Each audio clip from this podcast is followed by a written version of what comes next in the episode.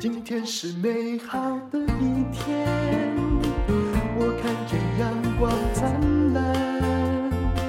今天是快乐的一天，早上起床充满。欢迎收听人生使用商学院。我们再来讲一下马拉松到底能够点醒你人生的什么？之前我们有说过，要调整节奏。还有一个重点，也就是第一个重点，就是你在制定行政的你你在制定人生策略的时候，你要观察周遭。所以观察周遭，调整节奏。现在我们要讲的是很重要的一点，叫做终局的思维哦。什么叫做终局的思维？也就是你终点哦很重要，所以你要站在终点来看你中间的过程。如果你跑马拉松的时候已经坚持不下去，那你就想象一下，你跑到终点的时候会听到欢呼声，可以想象自己拿到奖牌的喜悦。它的好处是让你啊，就是像拖死狗一样，大概三十五公里我就会遇到这种状况。我不再纠结要不要跑，因为快跑完了嘛，所以我就会忘掉当下的焦躁，我会想到快了，快了啊！现在比如说，呃，用那个。七六四十二，我都已经跑了，呃呃这么久了哈，那只剩下最后的那个七公里啊，哦，只就是只有剩下那个六分之一啊，那为什么我不努力一点呢？这叫画饼充饥吗？当然也还算是，望梅止渴吗？也算是啊。但是啊，这里这位何凡经济学家就讲了一个田野调查的例子。其实一个很会讲课的人，重点不是教给你一堆的公式、一堆的学问。其实我也很怕这样的老师，他要举一些生活中灵活的例子，让你能够懂啊。何凡说：“我去了一趟内蒙古自治自治区的包头，有一个地方，那个地区鸟不生蛋呢，呃，什么都没有，还没有矿业，人口呢不断的搬出去，要什么没什么。”只是有一个导演看中了这里的废弃火车站、医院，还有工人俱乐部，说：“哇，这要拍年代片，因为它荒废了嘛，都不用布景哎。”那天无绝人之路，嗯，后来的发展哈，应该并不是电影上的啦。他说：“中国最大的民营风电机的制造商啊，就有一个集团呢，叫明阳集团，要来包头投资。”他们想建设一个庞大的生产基地，这么大的专案，每一个区都想申请，但是刚刚讲到的这个叫石拐的穷乡僻壤，那却申请到了，为什么？嗯，比较靠近城区的人口多嘛，经济状况也比较好，生活也比较便利。那新开发区地理的位置好。那设施呢，也都是条条大路，但是这个集团造的是什么呢？答案跟他造的东西有关，叫做风力发电机的叶片。像这样子的有关于公共建设的大型工业，我们这里真的是比较少啦。但是你看，在中国，就是它一个公司要供应全中国啊，就算少量也变成大量啊。你知道一个风轮的直径是有多少吗？我真的想不到。听说有一百米，还有两百米的。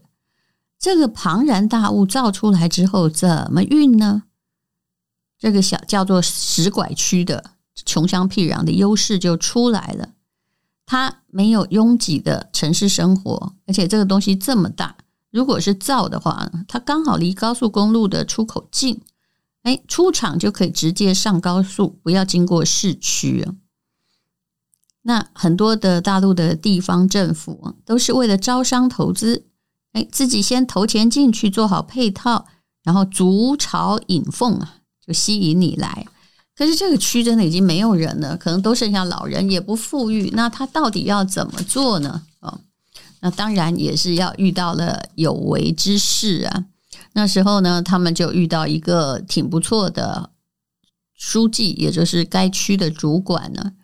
他算一算，他说：“如果我们能够投资个五六亿哦，这里要乘以四点五左右是人民币哦。那么这个集团的计划一年产值是两百亿哦。那么两百亿，光这个就算五趴的税就是个五亿。那如果呢啊，就算你只做一百亿，那五趴就是三亿元嘛啊，就两亿多了。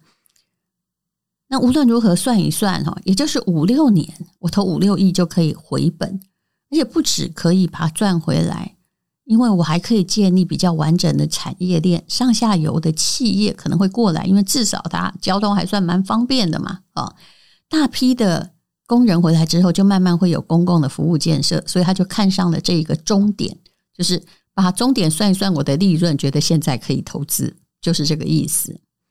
所以呢，啊，这就是我们马拉松的终点呢。那中间你就要慢慢跑，对不对？所以呢，他后来呀，就是为了吸引招商，就搞了那个五六亿啊。终于这个集团在那里建，果然也把这个小镇慢慢的带动了，让它变得繁荣了。离乡的人也回来了。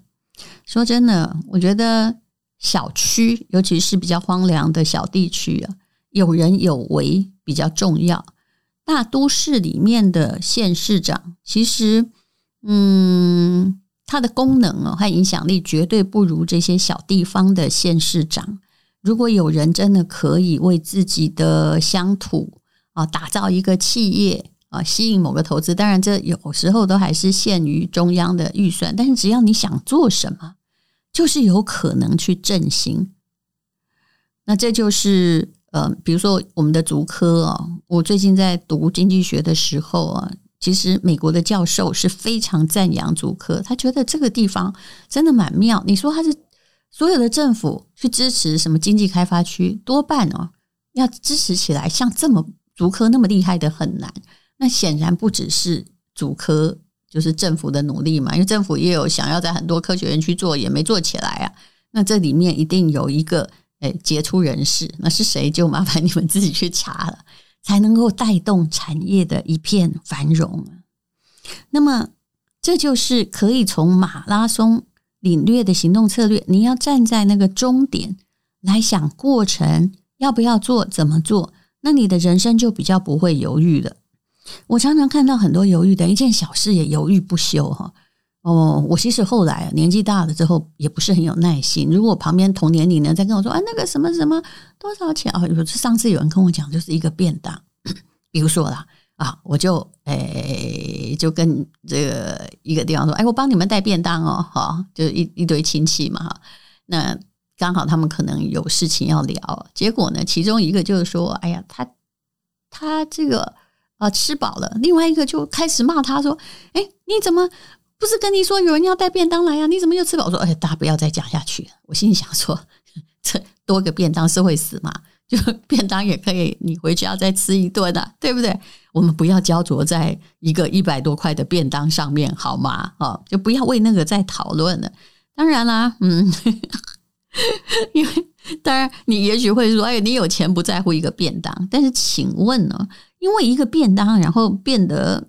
大家诶，关系搞不好，你还说了别人几句，别人也不高兴。你觉得这样划得来吗？嗯，你如果太焦灼于这些小事和细节，别人会很怕跟你做终局的合作。我个人也是这样。如果这个人做小事就是很麻烦的话，我通常不会跟他合作大事，因为我会觉得啊，跟你都这么难沟通，我的机会成本，诶，人生最重要是机会成本，去做比较。重要的事不就很好吗？像比如说我们做电商的时候，的确也遇到过。比如说这个厂商，他可能是非常传统厂商，并不了解互联网，他就非常的执着，而且他那个执着已经执着到莫名其妙。比如说，哎，我有时候会好心看看他的组合，我说给你听，你就知道了。明明这个老板很可能也是一个，嗯，他可能数学小时候应该比我好吧。可是呢，他会定出一个组合价钱，很坚持哦。就是啊，呃，买这个，诶，假设它有类似产品呢，哈，A one 跟 A two 两个加起来是一千两百多块吧。那么，可是你要买 A one 呢，A one 比 A two 就是升级啊，好一点点。那个 A one 的三个就就要三千多块，你有没有觉得很怪呢？那答案就是那里销售量会零嘛，因为大家不如让你买 A one 送 A two 就一千两百多块好了呀啊！那但是哦，你怎么跟他讲哦？他就是不会听啊，他就觉得我这样对啊，那这样子的人就很难沟通。我后来就跟我们的小编说，我们实在是不需要哈花。很多的机会成本在改变一个顽固的人。如果因为那个是他的企业，不是我们的企业，那大家如果嗯，其实人生就是这样，做生意就不合则离，不是很好吗？以终点来看，你真的不是我的朋友哦。你在那里哈花了我很大力气，那还不如大家各行其事比较好哦。好，那我们讲的就是用马拉松的思维来看。人生的策略，这是很有趣的。之前我也讲过，我还有一种思维嘛，我从来不想说，比如说四十二公里我才跑一公里，我想说，哎呦天哪，还有四十一。我想的都是，如果跑两公里，我就说，哎呀，我完成了二十亿分之一，就尽量往好处想。这也是马拉松教给我的。还有一个呢，连我们家小熊都会已经变成他的座右铭了，因为我就直接我跟他讲几个字。他说：“哦，这个很难。”我说：“你只要每天做，对不对？只要出门就会到，就好像我在写博士论文一样。其实我真的其他事情都在忙啊，孩子也还没有很大，一切家庭哦，呃，我没讲出来的事情还有一大堆要我去处理。可是，呃，我自己会有一个原则，也就是当我要做一件事情的时候，去维持一个节奏。比如写论文，我每天给自己规定的大概就是要前进个两千字。”有时候真的没办法做到，因为遇到了某个关卡。但是至少我有在做啊啊！就不要去这业精于勤哦，荒于嬉。你就不要去停下来，嗯，每天就再把它那个时间打开，不然就告诉自己说，对，现在关卡很严重。那么不然你就在这儿做一个多钟头吧。诶，有时候啊，就迎刃而解，而且最长的时候就是在我运动的时候。离开电脑桌的时候，一边跑，我就一边想出来，嘿，原来有这样的解法，这叫做真的当局者迷。当你跳到后这个旁边的时候，去旁观这件事，你就会变成旁观者清。那么，这位经济学家还提醒一点，就是说，如果你要让自己的人生画卷画得更好、更精彩，那你要。学会散点透视，要找到自己美好的细节啊！很多事情，也许不要只关注着那一个，除了关注终点，这当然是决定方向很重要。你也留心那路程中所看到的小小的事情，那有一些值得做的小事啊，会让你的人生更加愉快。那他有什么值得做的小事呢？这还蛮有趣的。麻烦你听听看他的小事，但有的我也做不到了哈。你不要学别人，自己有自己的，就是跑马拉松过程的。除了你的主干道之外，你有一些小小的乐趣，对不对？这位经济学家的清单叫做记日记、跟 AI 对话、学习跟机器打交道，就是他的焊工嘛。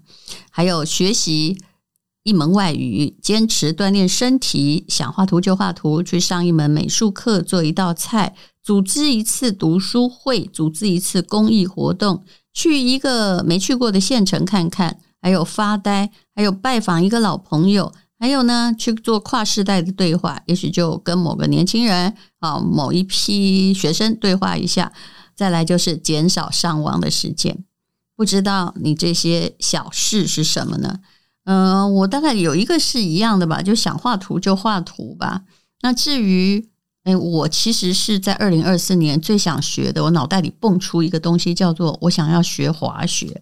哦，我上次跟朋友，人家问我愿望是什么，他可能以为我想要赚多少钱，我说没有，我很想，就我这辈子应该学会滑雪。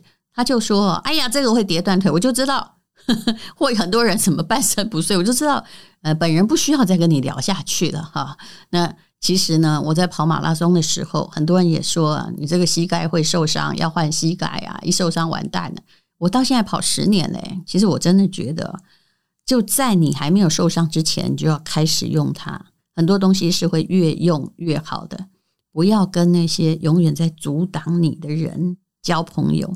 或者是哈，就让他的阻挡变成你，反正我就是要这么做的一种力量。然后自己小心，就是找到一种节奏去做你想做的事情。当然，我今年还有一个任务啊，就是要把我的那个工商管理博士 要把它念好，念下去，然后要从我的历史博士里面毕业。而且我的确是用自己的节奏，慢慢慢慢的进行中。我相信，只要出门，你就会到。